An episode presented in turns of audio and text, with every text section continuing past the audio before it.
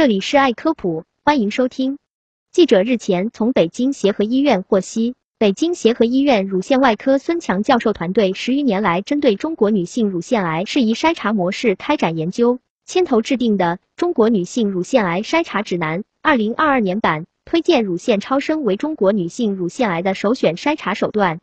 乳腺癌是中国女性常见的恶性肿瘤。北京协和医院乳腺外科主任孙强介绍，与西方国家相比，中国女性乳腺癌呈现患病率增速快、发病年轻化、患病率和病死率区域间差异巨大等特点。积极有效的乳腺癌筛查可以提高早诊率，降低病死率。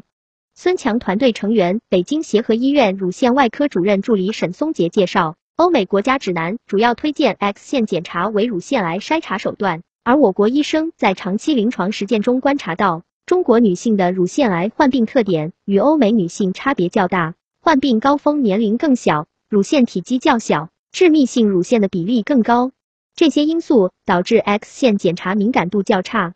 据了解，孙强团队在“十一五”国家科技支撑计划支持下牵头的一项针对全国一点三万名乳腺癌高危女性的前瞻性多中心随机对照研究，分别随机采用 X 线检查。乳腺超声、X 线联合超声检查结果发现，超声的敏感度和准确度都显著优于 X 线检查。中国女性乳腺癌筛查指南（二零二二年版）认为，对于中国女性，从乳腺癌发病年龄、乳腺的致密度、卫生经济学、检查的辐射及舒适度等各个方面考虑，乳腺超声在乳腺癌筛查中均具有明显的优势。